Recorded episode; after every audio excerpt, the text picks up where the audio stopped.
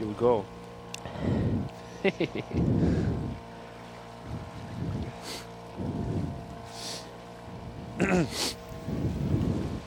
okay, are you exhausted now? yeah, you are. yes, yes. It was a long way. Yeah, it was. Yeah, just filling up the. Any boats? Any boats? But at least now, I've been pretty much, except for hunger, and I don't even care about hunger. there are no more possible interruptions. Well, ah, except for the plastic bags you forgot. Oh, uh, yeah, yeah, floating yeah. here in the yeah, Amsterdam Canal. we should we should find some big boat to hide behind, and then he will get all the bags. or it's throwing it, at, throwing them at us. That'd be a bad. That's like um, a spy movie where you, there's a boat chase.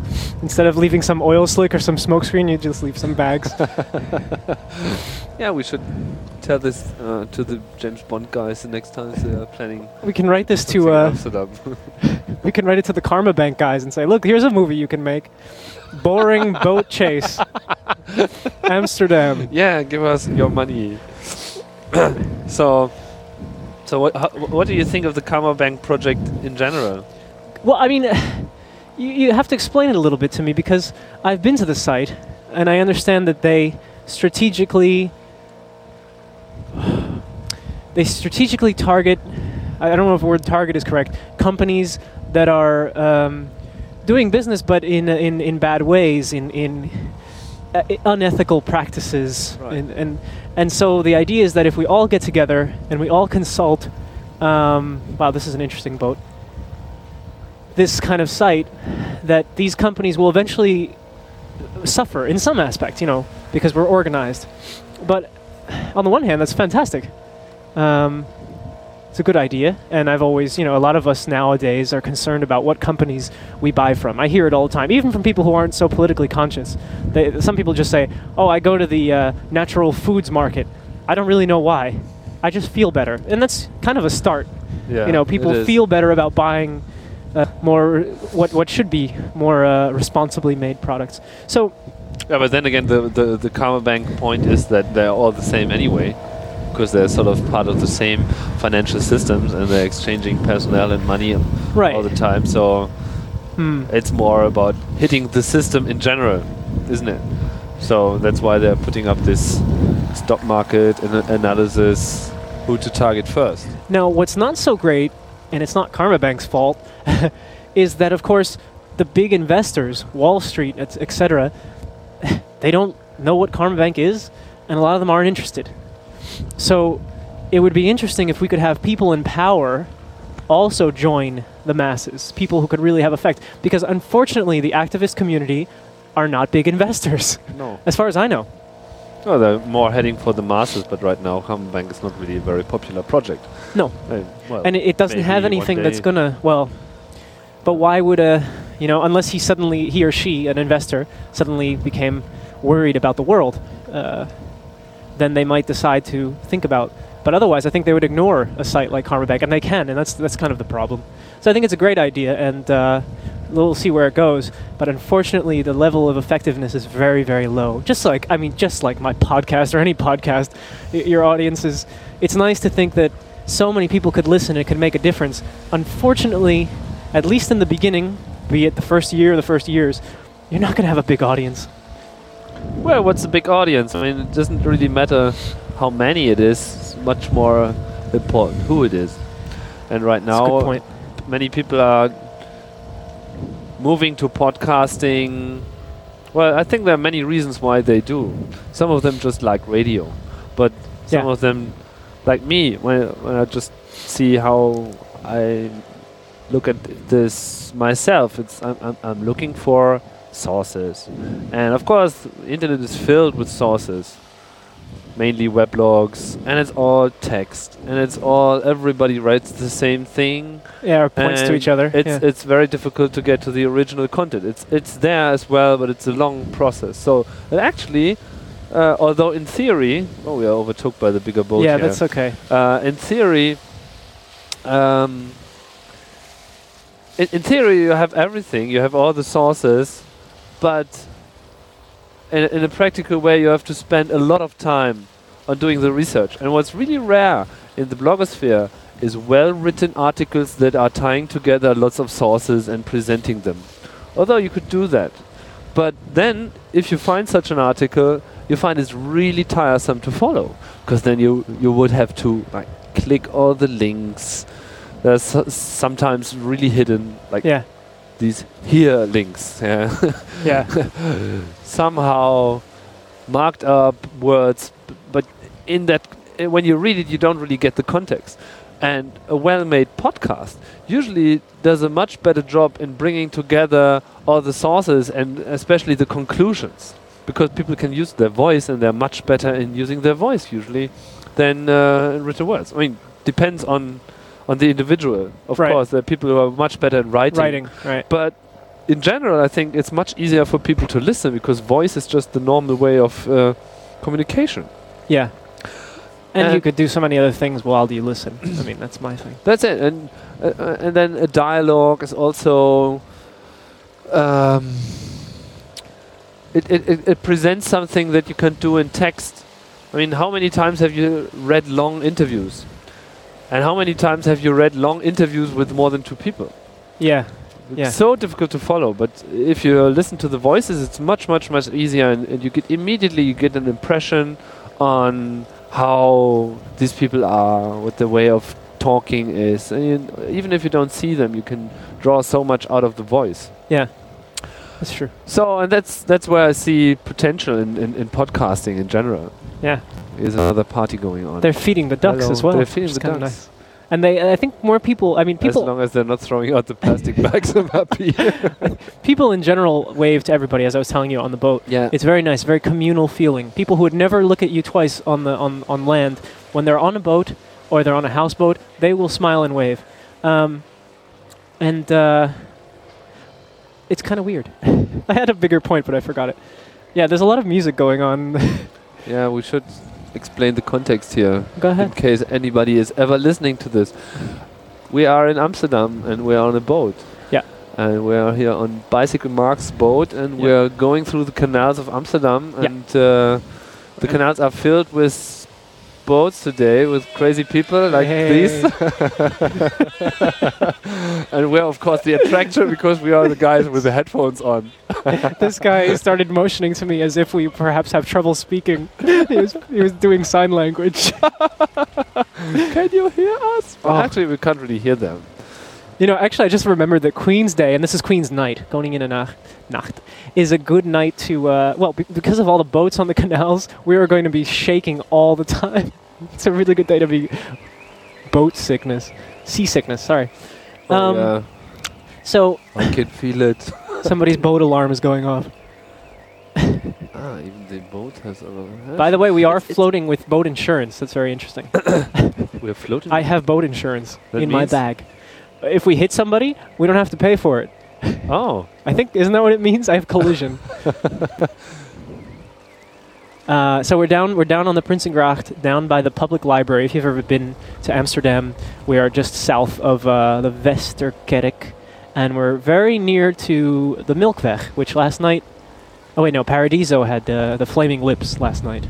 I'm not a fan, but my roommate went. So what is flaming lips? Yeah, it was a popular band I think a long time ago, and it may not have even been that popular.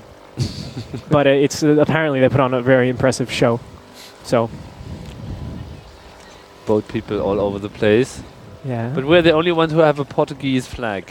oh yeah, is it? we're Uh, totally distinct. Nobody can see it. I you can stick it, in the plastic probably in the front. Just yeah. put it. Yeah, I can try. See, see if it, see if it fits into the front. Does it stay? We might have to tie a rope to it actually. I think it's okay. Uh, make sure that's going to stay with us here. or maybe I'm supposed to have it in the back actually. Here, hand it to. Yeah, usually yes, but I have. I fear that it would interfere with your operations. I could find a way to incorporate the But Portuguese. that's flag. nice, isn't it? it works. Yeah, but I think we're doing like we're breaking tradition or something. No? Oh, Who cares? yeah, we are podcasters. we are breaking with the tradition. all right, all right. If it's if it stays, it's good. Uh, otherwise, I gotta figure something out. This is. Ah, I can. Whoops. Oh, we're almost colliding. Yeah. I need to get the hell away from this boat. It's okay. That was a little bit scary. Yeah, I really need to get away from. This real adventure. I expected something totally boring. Uh, For anyone that's listening and, and thinking, what the hell's going on? Um, Tim is in the front of the boat. I'm in the back. And he is adjusting the Portuguese flag, almost like he's just climbed a mountain. there's a lot of crap in the front of this boat, I admit. Or Yeah. there's a big tarp. And, uh, and we j- there's a tourism boat that turned right in front of me. And I'm so new to this business that I, uh, I tried to just slow down and turn. But he was he made a lot of waves. And, well, anyway, we almost uh, Okay, hit a wall. the, the, the flag is in place now. It just lacks a bit wind. Ah, no, it's floating a bit. Yeah, that's nice. Okay, I made it. Ah. Very good. Yeah, and we're testing my uh, my portable podcasting equipment here. Yeah. And make sure to always- pretty well. To always have that oar ready in case we need to push Yeah, against yeah. the wall. yeah, and fighting the dragons. I've been I've been operating a boat in Amsterdam for a total of one week. I mean, I have steered bigger boats, but not for so long. And uh, even there was this um, like drunk guy on the street when I parked the other day, parked my boat, and he looked down at me, and I don't know what I did that that made me so obvious, but he said, in his like crouching over like he was going to throw up, he looks over with red eyes and he says, "Is this your first time boating?" he could have said anything. He could have said hello. And I said, no, it's my fourth time. and he said, uh, what did he say? Well, it's a nice day for it. so And was it? But summer hasn't really arrived here in Amsterdam, has it? I mean, we just had one day uh, this week in Berlin where it was acceptable weather, yeah, I even wore shorts well, one of these days in the last week. and before it was six months of winter. Uh, That's Yeah. at least the feeling I have. Sort of lost the lost the belief that anything Good will ever come. Yeah, it's it's it's so crazy. I was haunted by bad weather even when I went to to Tel Aviv. Yeah, I mean it's not really the place where you would expect a storm to hit you once and you're you, you actually got day. rain in Tel Aviv, huh? Yeah, Winter, it was a real storm. It wasn't it wasn't winter, but still. but it was yeah bad weather. So I hope this. You know, I don't really soon. know what happens if we go this way. it's probably a bad idea. This canal here. Oh yeah, I do. I do know what happens. Okay, it's good. Okay, so what happens? Well, we're we're down by Leidseplein, and we're actually Ah, floating around behind the Calypso and the Melkweg. Um, and the Marriott is down here, and we're going in the direction of the Holland Casino. And I mention that because tourists always end up at the Holland Casino to, I don't know why, to gamble, I guess. Not that Holland is so famous for gambling, but it's something to do. Uh huh. Yeah, and maybe they always end up in the Paradiso because there are lots of interesting events going on usually. Yeah. aren't there? That's true. Yeah, it's actually uh, it's it's a traditional hacker place because uh, one of the first, no, the first big Dutch hacker meeting took place in uh, the Paradiso Did back then in 1989, Wow. which was called the Galactic Hacker Party. I wasn't there, but it was sort of the the kickoff for this tradition of doing something. Oh, you know what? This. I And they followed up four years later with the first camp, which was, uh, yeah, on on a on a camping ground close to to Amsterdam, which was called Hacking at the End of the Universe. oh, yeah, I've heard of that, yeah. And yeah, that's where the tradition started.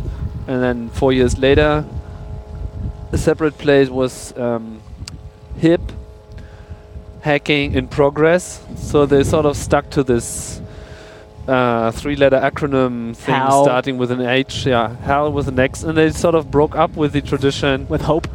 Uh, no, no, Not more letters. yeah, well, uh, that's the American version. Okay, it was okay. always hope.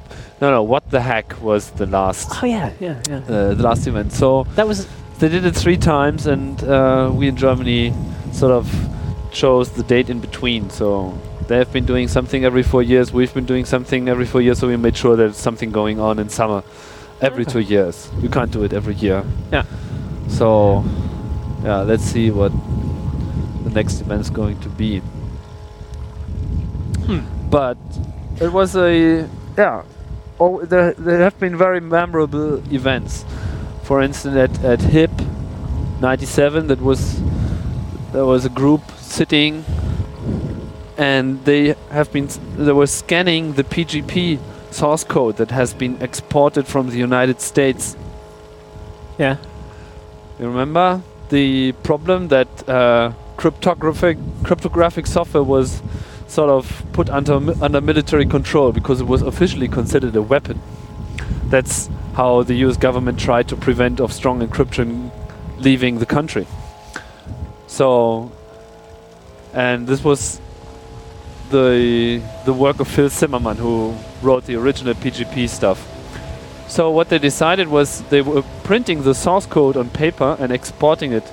So this was covered under freedom of speech right because it was paper and there was no discussion about it that something that's printed is free speech Protected, yeah. and protected. and then people have been scanning this in Mhm. in a long process and actually made the program work again. And soon after, this law was dumped. Okay. So it was sort of the, the birth of uh, free exchange for cryptographic sof- software. And it was really a bad idea for the American economy in general because uh, that was really a time where lots of cryptographic developers moved to, to Europe just because of this. And all the companies open up European bureaus. I'm gonna let this tourism boat go by. Oh, it's called MC Escher. With the appropriate Escher design. Oh, you know, th- normally boat drivers smile and wave, but I think people are a little bit freaked out by the headphones. Yeah, they are. I'm totally sure. they sort of. But why? I mean, why are they so so nervous? She's smiling. Tourists are smiling. Everybody else is totally. he asked if you want to have something. Oops. I think he's inviting us for a coffee or so. I have no clue how he wants to give it to us.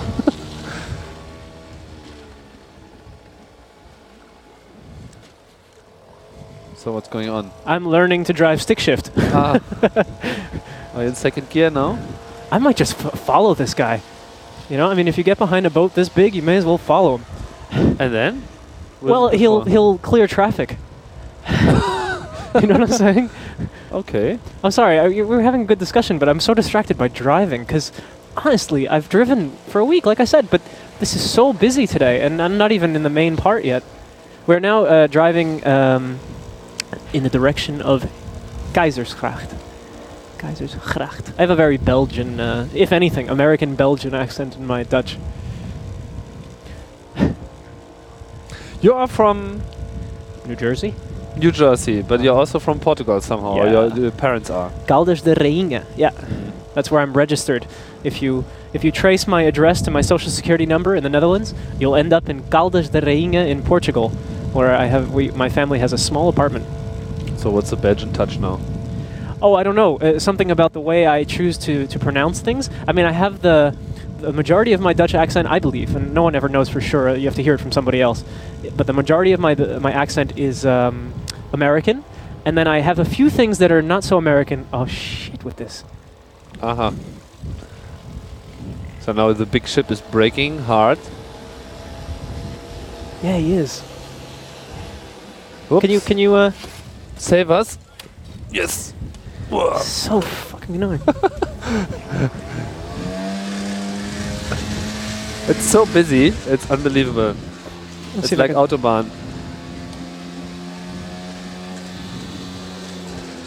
So everybody is going with these huge boats, completely equipped. Hello. Hi. With food and drinks and everything. It's funny. Yeah, but I, I mean, I hate it. At least this boat rides on clean natural gas. It Yeah. says. I want one of those engines. But yeah, good idea that we're no longer following Oh, was- I just need to get away from these big boats. I really have to think twice about going into that tomorrow. Yeah, so I've been talking about the hacking scene being strong here in the Netherlands, and always was. But Access for All wasn't so. Okay, XS4ALL is now a internet provider company, communications company. well, it was from the start. That's where Oh. the name. What's the from. connection with the hacking community and Access? It was actually founded by the hacking community. So the needed people who were behind Hack-Tic, the Dutch Yeah. hacker magazine, yeah. they sort of stopped doing the magazine publishing stuff and went for the business because they really wanted to do something. They wanted to stop talking, and then they founded XS4ALL, which was the first uh, true internet provider who was really done by people who know what they're doing.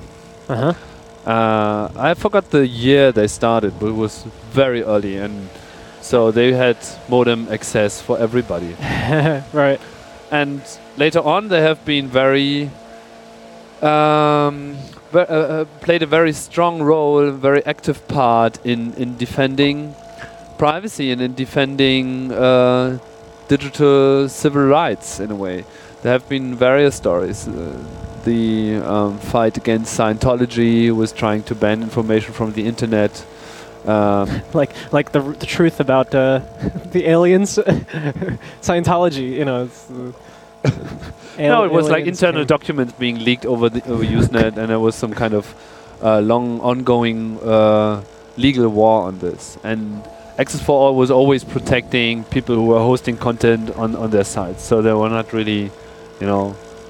Many many service providers usually if the police is coming or the state is uh, saying like oh we've got to stop this, even if there's no law for it, uh, they they obey just upfront, Okay. and that's something Access for All never did. Mhm. In the end, Access 4 was sold to KPN Oh. Telecom.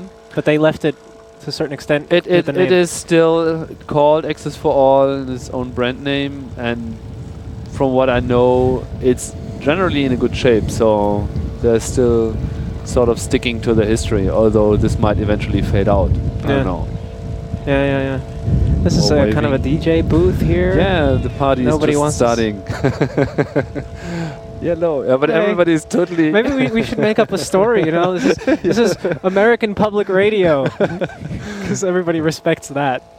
This is American Public Radio. They only gave us enough money for this little red boat and two headsets. Yeah, we're covering the whole Europe now. we start in Amsterdam. It's all part of Rupert Murdoch's new plan since he bought it. no, that's not true. He didn't buy it. All right, No, this is real alternative media. that's right.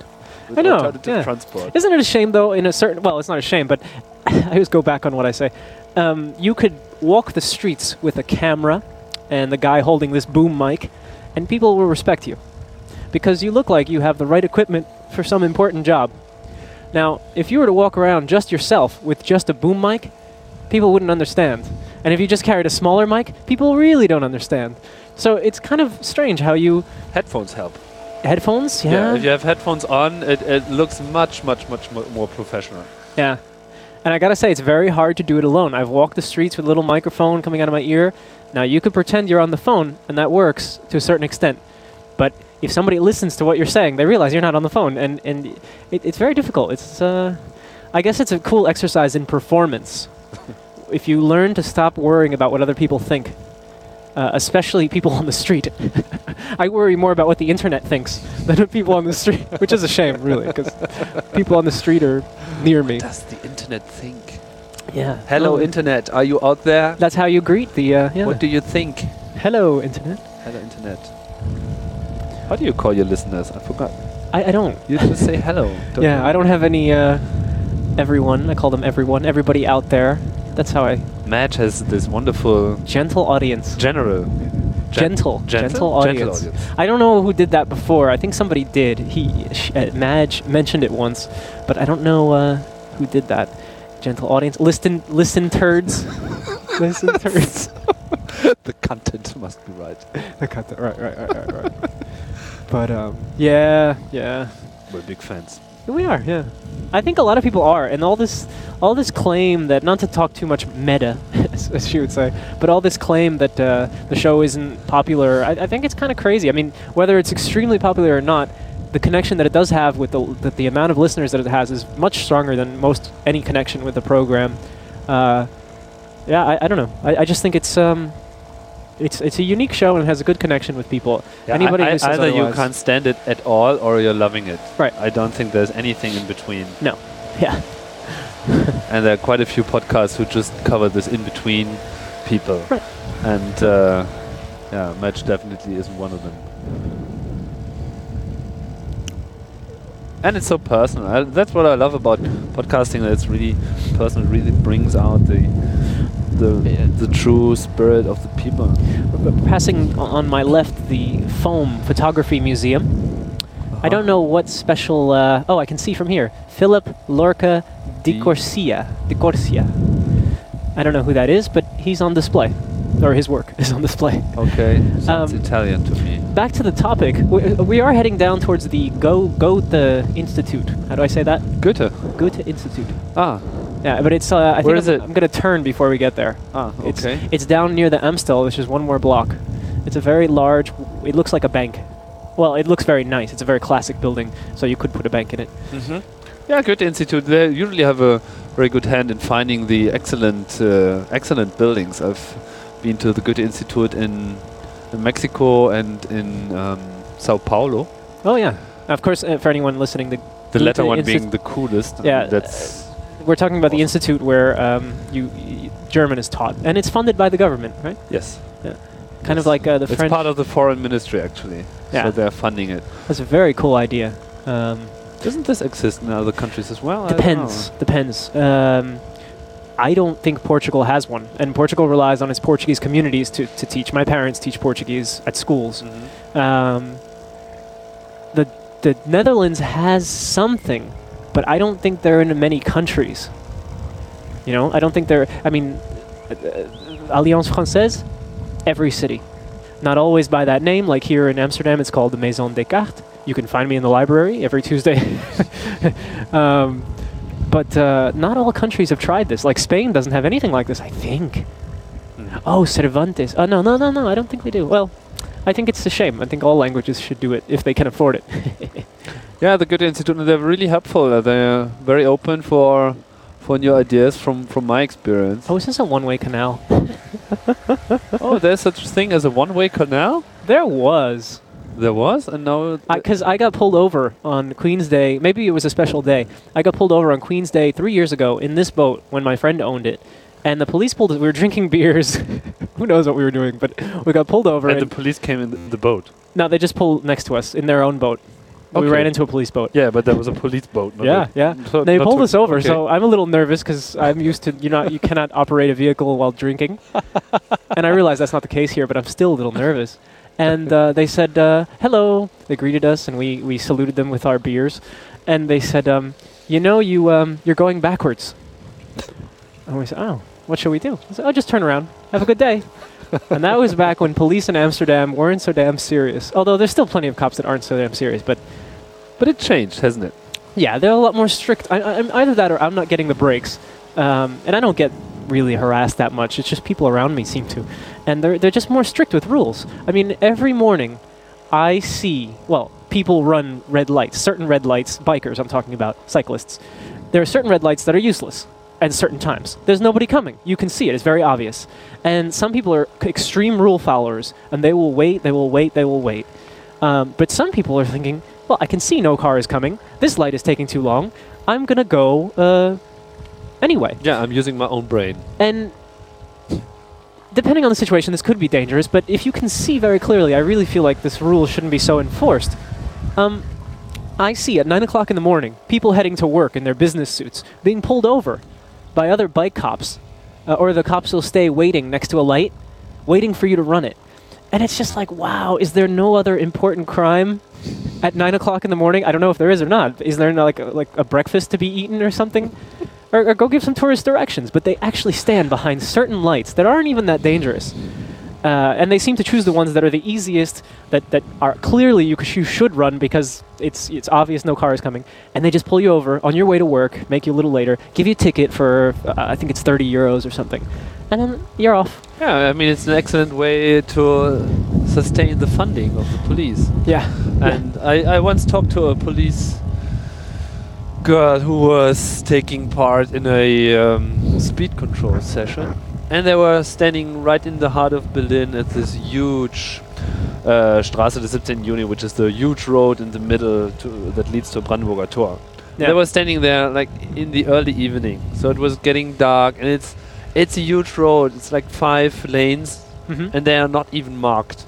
Yeah. Well, actually now they are marked, but th- back then they weren't.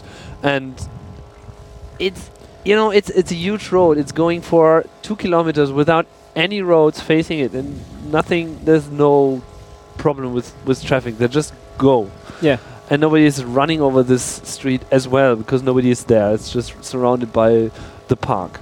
Yeah. So it's totally normal that people get over the speed limit. Yeah. Standing there, and I I talked to the police lady, and I said like, standing here is totally pointless. I mean, everybody knows that Yeah. speed limit is not honored here that much. And she looked at me and said like, yeah, uh, we know. Yeah. Yeah. But.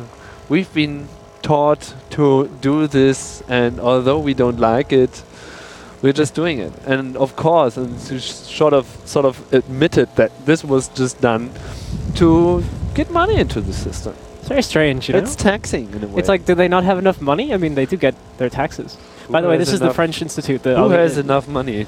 the, the government of Berlin. I, I missed the Goethe Institute now. Oh yeah, no, I turned. I turned before it. We arrived at it. Ah, okay. So, So, this is the Maison Descartes, Cartes with Ah, the French flag. the Yeah, it's very big, Oh, nice yes. gardens in the middle. I honestly go there to see if I can make. I mean, I have students that I can talk to, but I'm looking for people who live here. If I can make French-speaking friends, uh, and I haven't, except for the librarian. So we're passing a tunnel now. It's I must say it's a really totally a, a different view you get of the city once you're traveling on the canals. Yeah. I once had a similar feeling. Um, I used to do some bike uh, tours, of course, uh, sort of, what do you call them? Benefits. So there was the multiple sclerosis bike tour of New York City, of Manhattan. And I would ride it. I rode it for a few, uh, like one or two years. And there, they close the road. And you get to ride right down the middle of Fifth Avenue in the morning. You know, they do this for an hour or two. And it's inc- incredible to see the same city that you've always walked through uh, from the middle of the street riding. And you don't have to move. You can just keep riding down the middle of the street. It was incredible. And it was early, of course, one Sunday morning. That's the only time they have permission to do this. So you see no people walking, really. And it really it's a similar feeling to when I ride down a boat, uh, a canal on boat here. Oh, now we're gonna hit some. Uh, Waves. yeah. Yeah, getting seasick. Is there any pirates here? cool. Just a pirate boat show up and take over. Stand and deliver. So how many times have you been to Amsterdam? Many. Yeah, many times. Wouldn't say I know the city very well, but I have been many, many times. I've I've been here for this and that. Usually parties. All my Yeah. Dutch friends are going crazy with parties every now and then. yeah. So that's one of the reasons why.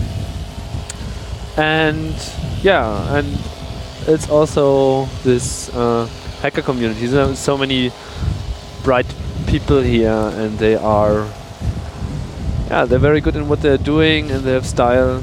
And the well, Dutch and, and German hacker scene have been very close together from the beginning. Yeah. They used to come over to the Chaos Communication Congress in Hamburg back then, very early, and sort of decided doing something. So this Galactic Hacker Party I mentioned was sort of the result of them coming to Germany first and seeing what's being done in Hamburg. Yeah. By the way, this segment of the.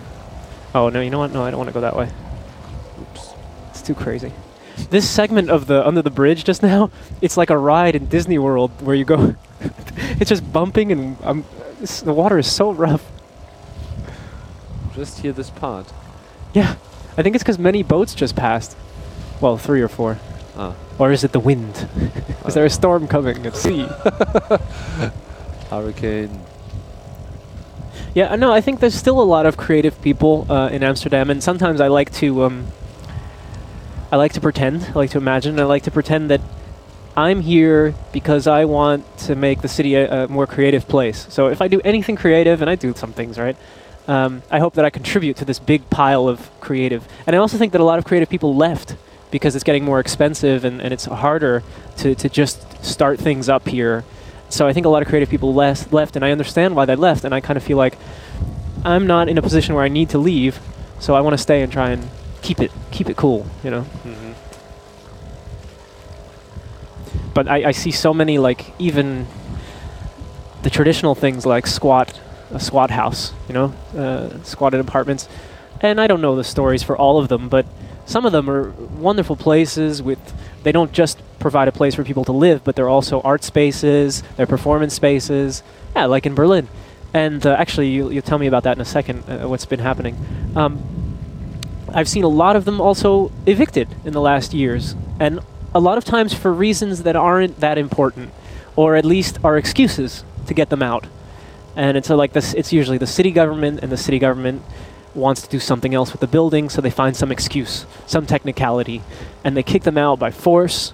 You know, arresting everybody, very, very, very physical. Of course, squatters can also be very violent when their house is under attack. Um, so not everybody is innocent, but it's really sad to see because I think years from now, even the, the tourism fans of the of the city are going to go, "What was that thing that we used to have that was unique?" One of the things, and someone's going, "Oh, squatting. Yeah, we don't have so many of those left." Um, now I've said this a few times, and friends who are involved with squatting say, "No, it's alive and well."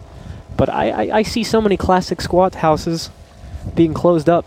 But anyway, so in Berlin, you used to have a lot of squats uh, after 89. Oh yes, I mean the whole whole eastern part of the city was squatted, sort of. and and have a lot of these maintained? Like Um. Well. Well, the, well, when the wall came down, the initial situation was totally weird because there was, of course, many people have left for the west. Yeah. So there were quite a few empty flats that are even were even equipped on whatever phone lines sometimes. yeah. Uh, but there were also lots of empty houses, which the uh, socialist government didn't really care about any longer, didn't manage to maintain. I don't know. So, of course, all the creative people were so happy and moved into the eastern part, and everything became a club, uh, a party place, Oh yeah. um, it was amazing. So in each street, literally, you had seven clubs going on, one for each weekday. Yeah, there was one location for Monday, one for Tuesday, yeah. and so on. Cool. And everything was changing every four weeks. So what was valid four weeks ago, yeah, you had to check out completely from scratch uh, if you were not following uh, it all the time. So it was very alive, very much change, and so many crazy things going on because people could just squat everything. From flats to huge Old industry factory, buildings, yeah. whatever Yeah. And that was and and, and the impact on culture it's very easy to see for instance well wall came down 89 and it was also the the time when electronic music sort of took over so Oh. house music was moving uh, from britain into germany and germany was very open for this process and Yeah. because Berlin was such an ideal point for, for new clubs that could open, techno scene and electronic music scene flourished Yeah. in an amazing way, and all these things that came out of it, Love Parade and so on, Oh yeah. were just more or less a consequence of the infinite possibilities that were available in in Berlin. Yeah. And for many years, it sort of stayed this uh, this way. Of course, eventually, Yes, yes, yes. Calm down. this boat is. They just I'm honk for fun. I need a horn. I'll ring my bicycle bell. Cling, cling. Hello, I'm Bicyclemark. Nobody cares Go on the canal. Get out of the way. yeah, that's uh, what happened. Uh, of course, now it, it changed, and, and, and many houses were reconstructed, rebuilt, everything. People kicked out. There have been some really crazy squatting times in a um, place called uh, known as Mainzer Straße. Yeah. My bag. You might have heard about it. Yeah, I. Uh, and that was sort of a culmination of everything, and it was a whole block of buildings that were totally squatted from top to bottom, and they sort of were establishing their own republic there, huh. if you want. Yeah. And it was a very tense situation, and well, well, one day the police decided to move in, and this was that was war. Yeah. There was war going on for two or three days, burning cars, and uh, they have rebuilt these houses to be, um, yeah, like a medieval, uh, like a medieval castle. Yeah, that they could close all the holes and, and had Oh, yeah. weaponry uh, ready for access, hanging on the wall, and so on. Yeah. It was scary. Yeah, the war went on for three days, and then they cleared everything, of course, in Yeah. the end, because there was no way of winning. But yeah, that was strong. Has this? But it's, it's part of the, the Berlin culture, and it's the good thing about Berlin is that up to the top of the politicians, I'm totally sure about this. Everybody knows that this diversity is very important for the city. If they are kicking out every club, and if they're kicking out, and they don't leave space for um, open development, yeah. and if they would look too much at rules and laws and everything, they would just kill the city yeah. and but this is what's making what is making Berlin so attractive Unique. Yeah. Yeah. to yeah. many, many yeah. creatives. Yeah. I've been lucky enough over the past. Um, And it has even increased in the recent years. That's funny. Hmm. attractiveness is the, the sort of. I- think in Berlin, uh, the feeling is more like, ah, well, the good days are gone, but uh, the word is still spreading in a way. So people are still coming and, and contributing to the scene, so it's not that bad. uh-huh. I like it. I, I I've been lucky enough over the past year to um, I get a lot of jobs fixing language English in uh, in papers of professors, and sometimes the papers are very boring. But I got involved somehow with um, uh, an agreement. Uh, this, this school of sociology here in Amsterdam that was working with uh, one of the universities in Berlin. I don't remember which one. Probably the the Freie or whatever it is If you um, and they were doing studies about uh, urban spaces and creative spaces, know? and what, what makes certain places successful creative cities, and what makes certain places unsuccessful or, or lose the creativity. And one, and everybody did a different focus. Some people even went beyond Amsterdam and Berlin, and they went to New York, and they talked about different neighborhoods in New York and how come, how come they were successful to become art spaces, and, and how come they got so expensive. And one person did a whole story on. Um, one of the famous streets, I don't know if it was the one you named. What was the one you named uh, in Berlin?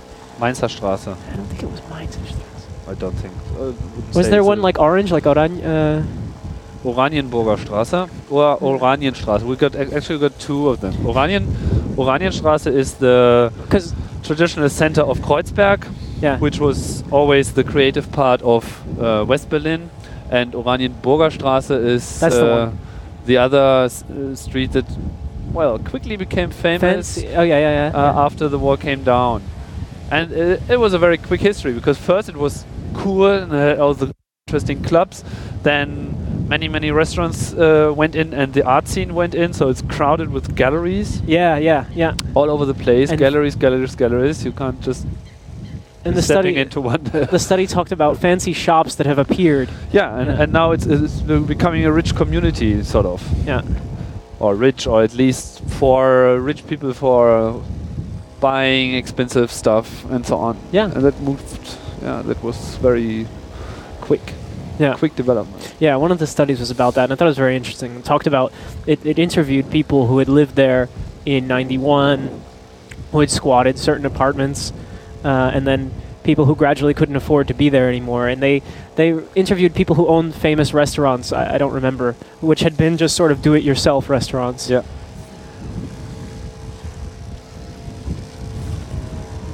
I'm going to turn down this canal. Where am I? It's getting a bit freezing now. Yeah, what I'll do is I'll turn back in and we'll make an approach to uh, my home. I like these side canals. Oh, here comes somebody. Oh, I gotta get my light out soon too. fancy boat. Your light? You have a It's under your seat, but don't worry yet. ah. That's still bright enough. Hello. Peace, love, and ice cream. Uh huh. Oh yeah, Okay. it's the Ben and Jerry's boat. The Ben and Jerry's boat. This is a great view. Straight ahead, all you see is little pedestrian bridges, trees that are now green, boats on both sides of us, and the sky is a mix of blue and gray and little clouds, and the sun has set. It's it's fantastic. And I've been here for four years, and I still think it's fantastic. Yeah, I agree. It's fantastic.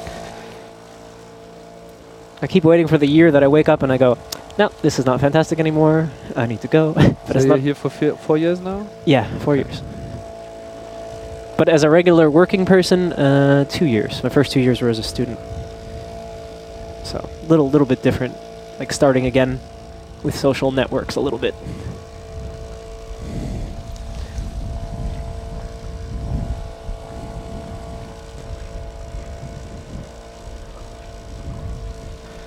Well, won- anyway, I Go- wonder how this motor sound is going to turn up in the recording. yeah, that, I'm curious. Well, as long as we are louder. well, you can put a special filter, Experiment with it. the the engine filter. in the, in, what do you use for editing? little That's a former military boat. They bought it from the military. Ah, Yeah, it's a real uh, fuel eater, gas guzzler. I I believe it. Yeah. You had a question? No. Did you? I don't remember. It's gone. Oh, I was gonna have a comment. Uh, speaking of uh, things like chaos communication and etc. I've never been to a Hope conference in the U.S. and I'm from the area, and I've always listened to them. Next chance is in July. I know, but it's such an expensive time to go to New York. is it? Yeah, I mean it's the summertime rates. So what a trip that would cost uh, six, maybe five hundred euros in the winter, of course, in the winter. In the summer, it can cost a thousand. Hmm. Know, I never go to the U.S. in in June. It's just uh, July, psh, even worse. Hmm. So I don't know. Need to find some organization that will fund me to go to Hope because I would love to go to Hope. I would love to talk about podcasting uh, or anything. I'll talk about anything. for a talk. yeah. Hmm? Apply for a talk. But they don't fund, do they? Uh, I, I know they try to do. I don't know Yeah. how, how good their funding is this time. Yeah. But uh, because they were very open to people coming and, and choosing topic to speak about. And I wanted to speak a little bit about, you know, of course, citizen journalism, but as it relates to podcasting. But uh, I don't think this is the year. I don't. I'm pretty sure this isn't the year for me. Maybe next year. well, that'll be Hope Seven. Hope is uh, every two years. Ah, okay. Yeah. Yeah. The last Hope I was. Yeah, I was here. But the the name they chose this time is good. I love it. I don't remember. What is it? well, it's just Hope number six, oh. uh, which probably not e- everybody understands. But whoever's seen The Prisoner, you have. You know? Uh. the Prisoner is an No. okay. s- Uh, I'm not Took me getting a the while. joke now. Um, no.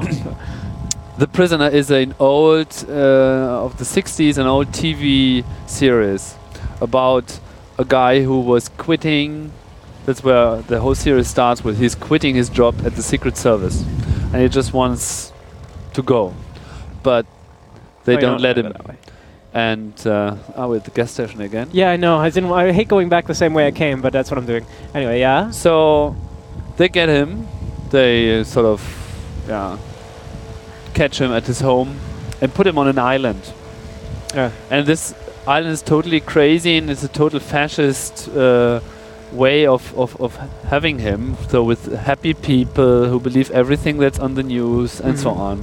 And he's stuck on this island. So the whole series is about how he can get away from there Uh-huh. and dealing with the system and, and trying to find a way on how to, to break free. And nobody has a name. Uh, everybody's just a number, and he is number six. okay. Yeah, and there's this famous quote: uh, "No, I'm not a number. I'm a free man." Okay. And uh, so he's basically dealing with number two, who is uh, the the visible boss. But number two always changes. So um, I don't know how many number twos there are, but at least ten. Okay. And because he's he's always winning the battle, sort of. Yeah? Uh, al- although he can't get away from the island, they are not wi- not able to break him as well. yeah. So number two always fails, and nobody knows who number one is until the end. And it's uh, it's a total classic. I can only recommend that you uh, have a look at it. Okay. Um, so that's the analogy they're taking there. Hope number six. Okay. I'm a free man. Yeah. Very good. Yeah, we're out here. Uh, this is the Nassaukade. Nassaukade. And I just gave somebody a ride from here the other day. And was near this bridge. I have a friend that lives right there on the corner. plays in the frisbee league with me, and uh, this is police headquarters up ahead. Frisbee League, Yeah, the ultimate frisbee league. It's very big in Germany too. Ultimate Frisbee League. Yeah. What So seven players against seven players. Okay. Looks a little bit sometimes like American football, but no tackling. yeah. It's just the idea that when you have the ball, well, it's a little different from American football. When you have the frisbee, you shouldn't run. You have to find somebody open to throw it to, and the idea is that eventually you get to the other side of the field. Um, and every city in the Netherlands, well, every big city, pretty much, well, has a team. So, uh, yeah, all your Groningen, and your Utrecht, and your Amsterdam. Amsterdam has at least six uh, teams that compete uh, nationally, and then of those six, most of them also compete internationally. And the teams that they compete against, if they're not from Brussels and uh, and Ghent, uh, they're also from Germany. Um, Okay. from Mun- uh, there's quite a few from Munich. I have a friend here now. He moved here. He's from uh, Dresden, and there's I guess I guess Berlin has a team. I, I don't know, but it's just you know people playing frisbee. It's very intense. It's a lot of running, and they all, oh, all this, this apartment up here uh, where that woman is closing the door above. It's all frisbee players from Australia, from the UK, and Dutch. Although foot American football is not that popular, but the, the, the general idea sort of uh, manages to slip into other sporting types. Yeah. For instance, in, in, in Berlin, there is a place, uh, one of the places you should definitely have to uh, should have a look at when you're there. Yeah. It's called the c-base, and it's uh, well, it's the story is that there has been a a space station Mhm. which eventually uh, was pushed back in time 10 million years Uh-huh. and then it crashed and it crashed where at the pla- at the place we, we now know as Berlin so it's lying below Berlin Mhm. and things like the famous Berlin TV tower is nothing Mhm. but the antenna of that space station Okay. so there's the c-base, which is a location in Berlin where people are busy in um, excavating what's what's left and, and analyzing the history of the sea base. And uh, one of the things they found out when they were uh, looking into the Sea Beam central computer was that there was a a game being played on the space station It's a funny sign. called Jugger. Which one? This one? Canal? It's a tour company that with the big boats, and it's like I don't think it's an official sign. Somebody put it there like, "Don't come this way, tour boats, because we don't like you." because they would. uh, Okay. this neighborhood isn't a touristy neighborhood. Anyway, yes. Uh, where was I? Yeah, Jugger. And actually, actually, the idea was, of course, derived from a, a movie called The Juggers. The Yeah. Jugger, The Juggers. Uh, and it's, I don't know, I can't really tell you the, the exact rules, but it's, there's no ball, but there's a skull, and you have to bring it to the other side, and there's some, some rules. So it's basically the idea of American football in a way. It was very funny to see because when they play it, they're all equipped in this medieval style, you know, uh, Arnold Sch- armor, Sch- Schwarzenegger armor and uh, yeah, weird clothing Yeah. and marks on their skin. Very funny to see. Hmm. Yeah, that's a much calm. These houseboats, I mean, they're so. Normal looking, or they look like square No, little. I mean, this is totally high tech, isn't it? yeah, And, yeah, a uh, lot of them. This yeah. is really the modern version of a houseboat. They're no longer a, a boat. Uh, right. It's just a cement slab. Yeah, con- concrete base and. Yeah, s- you, have a few that are still, of course, boats, but you have many, many who are just slabs of concrete and a house built on top, and sometimes two-floor houses built on top, two-story. Mm-hmm. And, and what's nice is on the canal side, normally they leave these windows open. You see here, the, the, we're looking at a houseboat, and the opposite side of the houseboat to the street, it's closed, so you can't look in. Yeah. But on our side, we can look in. it's, it's almost like if you're on a boat, you have the right to invade my privacy. Yeah. I trust you. Which in some ways is anti theft or anti tempting someone to break in. They assume that people on boats don't want to break in.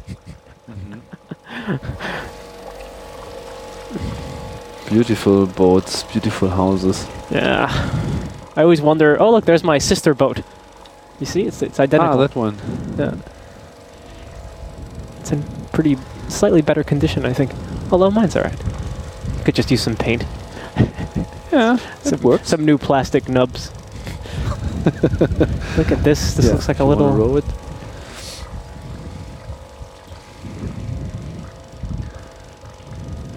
There's another military boat here. Very tough. Probably a big V8 Ah, engine in yeah. the back. Um, probably operates on diesel. Huge monsters. Uh,